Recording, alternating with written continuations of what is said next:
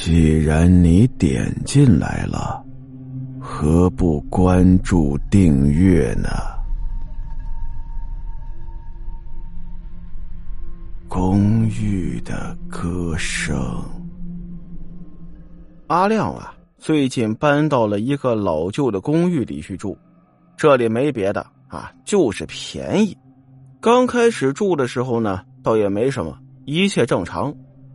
后来呀，在住了大概半个多月之后，有那么一天晚上，阿亮正在睡觉的时候，突然朦朦胧胧之中啊，听到了一曲歌声。这歌声悠悠扬扬的，特别的好听。当时啊，阿亮正在迷迷糊糊的睡觉，所以呀，也并没有在意。毕竟是老式公寓嘛，隔音比较差。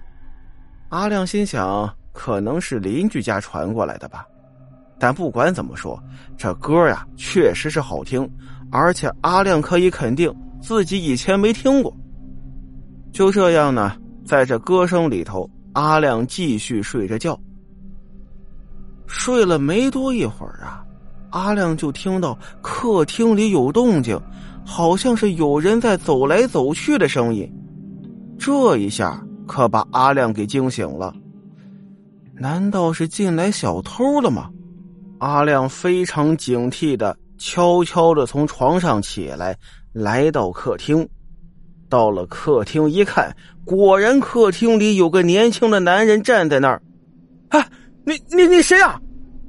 阿亮喊了一句，可是那个年轻男人呐，并没有理阿亮，自顾自的站在那儿，嘴里嘟囔着：“你唱歌还是像以前一样好听。”喂，你你干什么呢？我报警了！阿亮喊了一句，然后拿出手机准备打电话报警，结果。手机没信号，而那个男的却根本不理阿亮，继续自顾自的说着话。哎呀，我这么长时间没来看你，你最近怎么样啊？阿亮就看着这个男人，好像不知道是在跟谁说话一样，而且看他那个表情啊，还特别的甜蜜，就像是跟久别重逢的恋人在聊天似的。阿亮都看傻眼了。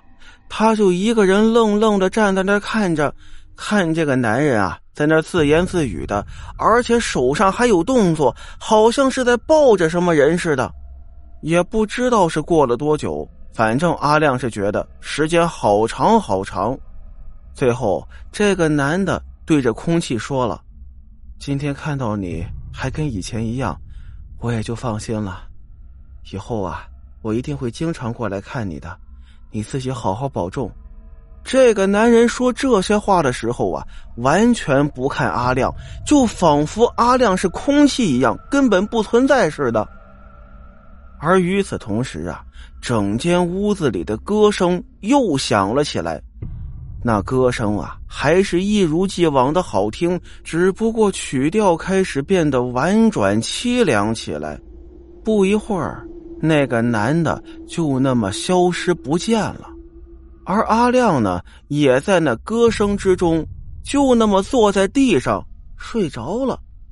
等到天亮的时候，阿亮缓缓的醒了过来，回忆着晚上发生的一切，总觉得是说不出的怪异呀。收拾收拾，洗漱一下，准备上班了。等阿亮坐着电梯来到一楼的时候。正好碰到一个一楼的保安，这保安呐年纪已经不小了。阿亮悄悄的凑过去：“哎，大爷呀，咱们这楼里有没有什么奇怪的事儿啊？”而这个老头呢，神秘的朝着阿亮一笑：“哈哈哈哈年轻人，是不是晚上碰到什么事儿了呀？”阿亮一听就知道这里头肯定有事儿，就把昨天晚上的事儿啊跟这老头说了。老头听完之后啊，又给阿亮讲了一个二十年前的故事。在二十年前呀，这里住了一个女孩这女孩呢不但长得漂亮，而且歌还唱的特别好，跟她男朋友在一块呢也是非常的般配。只不过呀。被一个地痞流氓给盯上了。这地痞流氓呢，非要让这女孩做他老婆，结果女孩誓死不从呢。这个流氓呢，就叫着一帮打手来到了女孩家里逼婚。这女孩是誓死不从，就被这个流氓啊给掐死在屋子里头。而这女孩的男朋友呢，被这流氓从楼顶给扔了下去，也是摔死了。阿亮一听这个故事，这火立刻就起来了。大爷，他们就这么欺负人，没有报应吗？哎呀，算是有吧。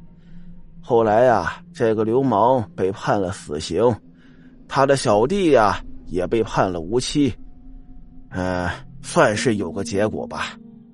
那大爷，我昨天看到的，应该就是他们两个的鬼魂是吧？说着呀。阿亮还是不由自主的浑身上下抖了起来。这老头看看阿亮害怕的样子，笑了笑：“呵呵呵年轻人呐，你要记住，孔子曰：‘我害怕鬼，但鬼未伤我分毫；我不害怕人，但人却把我伤得遍体鳞伤啊。’”好了，今天的故事到这儿，咱们下集再见。